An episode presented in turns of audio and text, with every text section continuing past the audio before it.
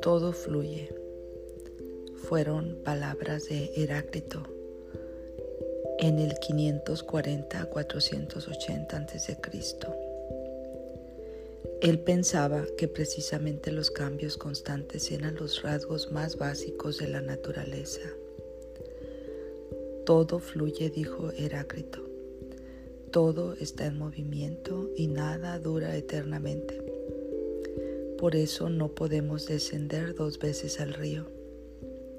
Pues cuando desciendo al río por segunda vez, ni yo ni el río somos lo mismo. Heráclito también señaló el hecho de que el mundo está caracterizado por constantes contradicciones. Si no estuviéramos nunca enfermos, no entenderíamos lo que significa estar sano. Si no tuviéramos nunca hambre, no sabríamos apreciar estar saciados.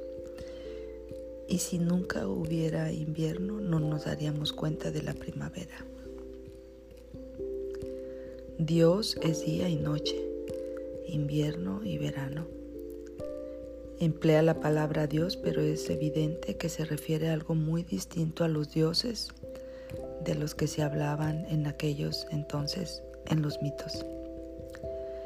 Para Heráclito Dios o lo divino es algo que abarca a todo el mundo.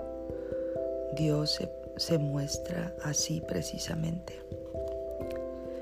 Heráclito opinaba que tiene que haber una especie de razón universal que dirige todo lo que sucede en la naturaleza.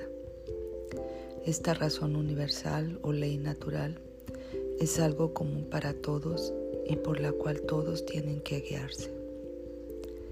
En medio de todos esos cambios y contradicciones en la naturaleza, Heráclito veía pues una unidad o un todo. Este algo que era la base de todo, él lo llamaba Dios o Logos.